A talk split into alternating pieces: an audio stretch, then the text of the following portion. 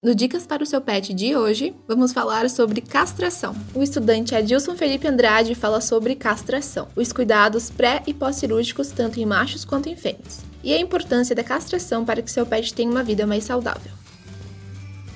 No primeiro momento é necessário que o animal seja levado até o veterinário, né, para que seja realizada uma consulta geral nele e a coleta do sangue para serem realizados alguns exames para a gente verificar se ele vai estar apto a ser castrado ou castrado. E no caso das fêmeas, é muito importante reforçar para os proprietários que não deve ser realizada aquelas vacinas anti-cio que prometem que o animal não vai entrar no cio.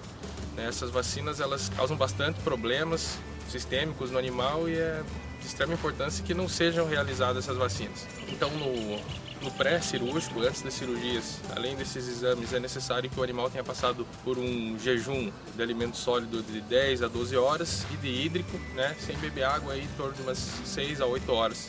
No pós-cirúrgico, é necessário que a, as medicações sejam feitas corretamente, que forem prescritos sejam todos administrados da, da via correta e, na, e, no momento correto. A utilização de um colar elisabetano para que eles não, não acabem lambendo os pontos, ali a região dos pontos e também restringir a movimentação deles, se eles ficam pulando do sofá, da cama, restringir essa movimentação para minimizar né, o risco de de repente arrebentar os pontos, uma situação assim. E o retorno aí após sete dias para reavaliar e retirar os pontos.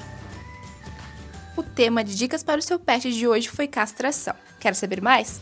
Procure a clínica veterinária no campo central da Unifavest.